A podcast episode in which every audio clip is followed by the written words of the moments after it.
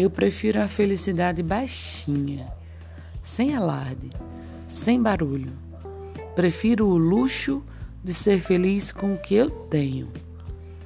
A gratidão por cada detalhe da minha vida. Prefiro continuar a minha fé e, ao olhar para o espelho, enxergar os planos de Deus nos meus sonhos. Nada no meu caminho é impossível e eu agradeço ainda mais por tudo que sou e por tudo que na minha estrada Deus abençoou.